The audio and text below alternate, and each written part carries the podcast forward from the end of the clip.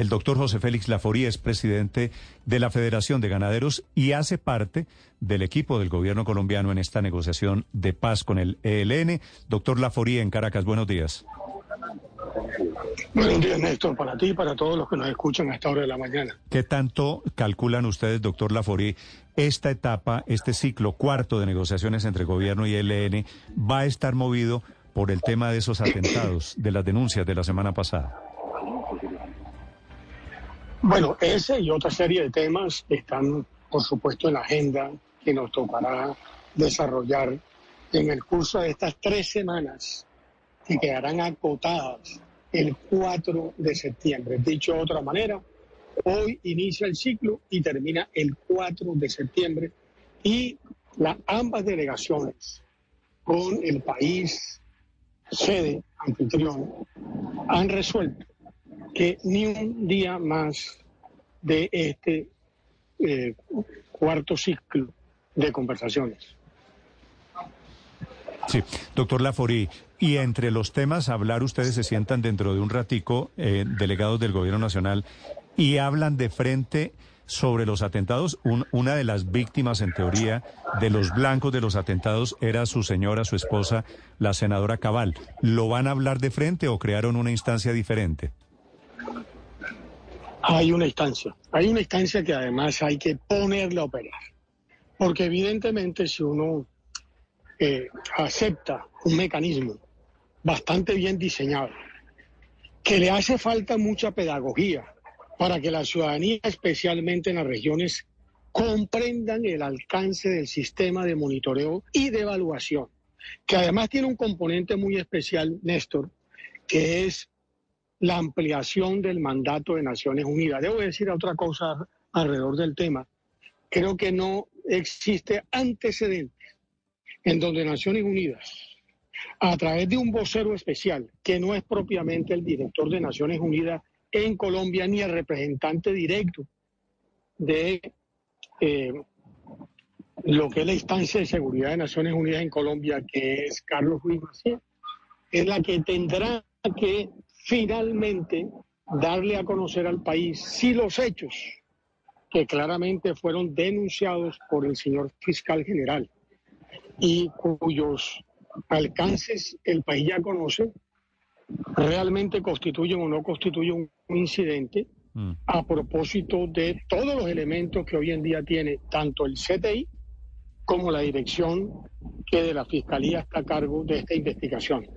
Aquí hay una cantidad de elementos que sean recogidos y serán las autoridades las que pongan a disposición del mecanismo todas esas evidencias para que sean evaluadas con absoluta y total serenidad. En consecuencia, en lo que a mí corresponde, que además tengo una doble condición.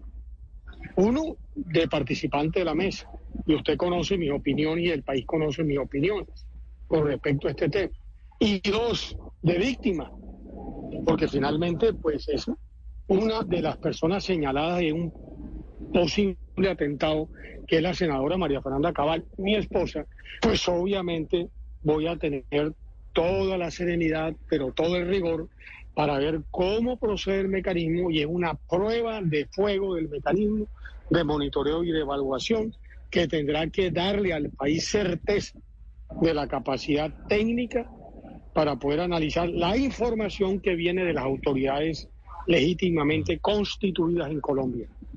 Sí. Doctor Laforie, en esa condición tan particular, difícil suya, no es usted militante del partido del gobierno, está invitado allí en una condición de contradictor del gobierno eh, y, y está sentado con quienes dicen los informes de inteligencia quieren matar a su esposa y quieren matar al fiscal y quieren matar al general Zapateiro. Usted en particular, ¿qué hace cuando se encuentre con los señores del ELN dentro de un momento? Lo mismo, no, ya me encontré con ellos. Lo mismo que hace cualquier persona que como usted o como yo, o como quienes nos escuchan, hemos participado a lo largo de toda la vida en democracia. La democracia no consiste en tener al, al, otro como un enemigo, sino como un actor. Simplemente eh, en esto la cortesía, o más que la cortesía, la decencia en el trato, tanto de ellos conmigo como yo con ellos, eh, tiene que ser la misma, al margen claro, pero, pero lo que termine usted, usted me dice ya, se, ya en, en, el mecanismo. Ya se vio con ellos. Una palabra suya a ellos preguntándole o hay alguna explicación de ellos a usted diciéndole. Prefiero no hacerlo para no entrar en un escenario en donde se comprometen las relaciones personales. Porque en ese momento, evidentemente, ¿cuál va a ser la respuesta de cualquiera de ellos, con los cuales ya tengo o seis meses o siete meses de tener un contacto permanente? Pues van a decir que naturalmente que no. Además, como lo dije yo en una columna que ha circulado en estos dos días, aquí hay una de tres alternativas. Sabían y evidentemente están actuando con un inmenso cinismo, cosa que yo prefiero no creer, porque además eso está claramente eh, definido en los acuerdos y protocolos que hemos firmado sobre el tema en particular. Dos, hay un problema de mando y control. Hay terceros que eventualmente no tienen eh, una instrucción o teniendo la instrucción actúan de manera diferente. O finalmente, eh, terceros no vinculados con el ELN también pueden terminar tratando de hacer cosas que eventualmente afecten el desarrollo de estas conversaciones. Entonces, en esto, Néstor, no, déjeme yo termino la frase. En esto, en esto uno tiene que ser eh, firme pero sereno, porque aquí no se trata de hacer cosas con acaloramiento. Firme y sereno. Y ustedes me conocen muy bien porque me enfrenté seis años al presidente Santos y a su gobierno y a los negociadores a propósito del mal acuerdo que hicieron que permitieron 300.000 hectáreas de coca. Entonces yo no soy propiamente una persona que me trago ni que estoy acomodándome a las circunstancias. Sí, doctor José Félix, pero es, escuchándolo usted, es la tesis, por lo menos del señor Oti Patiño, del ministro, del canciller Álvaro Leiva, diciendo que es que aquí puede haber sabotaje o saboteo por algunos integrantes del ELN. El ELN, el COSE, que ha salido a decir, no estamos detrás de este plan. ¿Usted le cree? Te repito, eh, ¿cuál es la diferencia entre usted, Néstor, yo, quienes nos oyen, y unas personas que han estado al margen de la ley? que simplemente nosotros nos acostumbramos como ciudadanos a cumplir las reglas, que son las leyes, o las normas de comportamiento. Yo firmé un acuerdo. Yo firmé los protocolos del mecanismo. ¿No le parece que yo debo, de alguna manera, observar lo que allí está? que ¿para qué voy a yo emitir opiniones diferentes a las que a una hipótesis como la planteé en mi artículo? voy a dejar que el mecanismo de alguna forma termine teniendo el resultado correspondiente. Y no sé si ustedes observaron algo que me parece de mayor importancia. Aquí está en juego la reputación, la reputación no solo del mecanismo, del Consejo de Seguridad de Naciones Unidas, que tiene en el mecanismo un papel preponderante, porque es el único que en un momento determinado tendrá que decir cuál es la realidad de los hechos que tiene eh, que evaluar a la luz de la información que las instituciones, digo yo, ejército, eh, fiscalía, eventualmente le den al mecanismo. En consecuencia, yo creo que hay que ser muy sereno, pero muy firme, para poder tener después toda la autoridad moral para poder saber cuál es el camino que me corresponde en esta circunstancia. Eh, dice usted cuál es el camino porque eventualmente está pensando usted irse. Pero a ver, yo le hago una pregunta. Eh, si el mecanismo resuelve que el atentado es válido o es verdad, ¿no le parece que aquí tendrá que haber una discusión muy profunda en la mesa de negociaciones sobre ese tema en particular. por favor, es que mi mujer es una senadora de la República, es el fiscal general, es el excomandante del ejército, el general Zapateiro.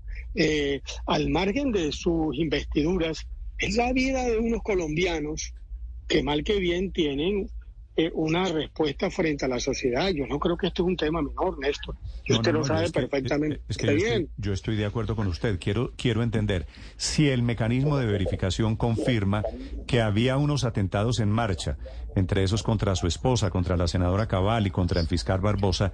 ¿Usted deja la mesa de negociaciones con el ELN? ¿Cuál sería la actitud que usted asumiera en ese caso? No, no, pero es Por que como... favor, Néstor. Yo... No, no, no, mira, hay una cosa que se llama perfidia, que no sé si quienes nos escuchan eh, alcanzan a entender el alcance. Eso está perfectamente identificado en los acuerdos. Cuando usted obra de buena fe, cuando usted acuerda de buena fe eh, cumplir el día del derecho internacional humanitario, evidentemente aquí hay claramente un hecho que no tendría cabida en los acuerdos firmados.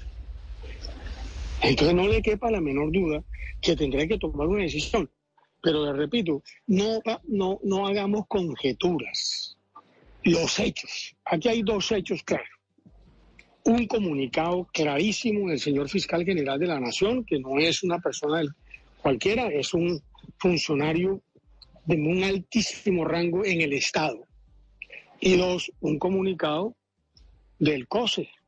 Hasta ahí van los hechos. Pero por supuesto, detrás de los hechos hay una cantidad de elementos.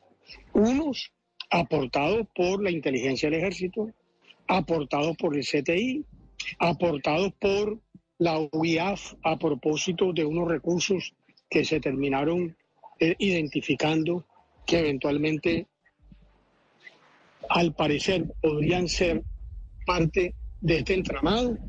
Eh, y por el otro lado, hay también unas dinámicas que habrá que analizar. Mm. Eso le corresponde al mecanismo. Imagínense usted lo delicado de la situación. Hoy, por ejemplo, por medio de comunicación se han dicho que ha habido varios incidentes que supuestamente tendrá que eh, abordar el mecanismo. Muy bien, está a prueba el mecanismo.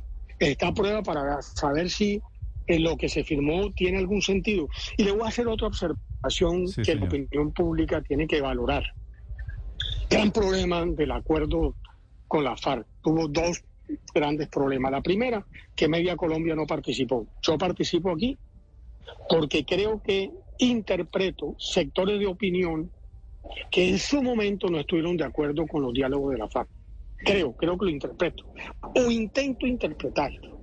Pero segundo, nada estaba convenido hasta que todo no estuviera convenido. Y cuando lo firmaron, llegaron a la conclusión que muy seguramente buena parte de lo convenido pues tiene serias dificultades de diferente orden, fiscal, de orden público, como el caso de las 300.000 hectáreas de coca, que hoy en día está siendo imposible vivir en el campo y en las ciudades, porque usted tiene que aceptar que Bogotá, para decir un ejemplo, donde usted vive y yo también, se volvió de un nivel de inseguridad y ese nivel de inseguridad tiene una relación de causalidad con el microtráfico. Yo creo que eso no hay que ser muy, muy agudo para entenderlo.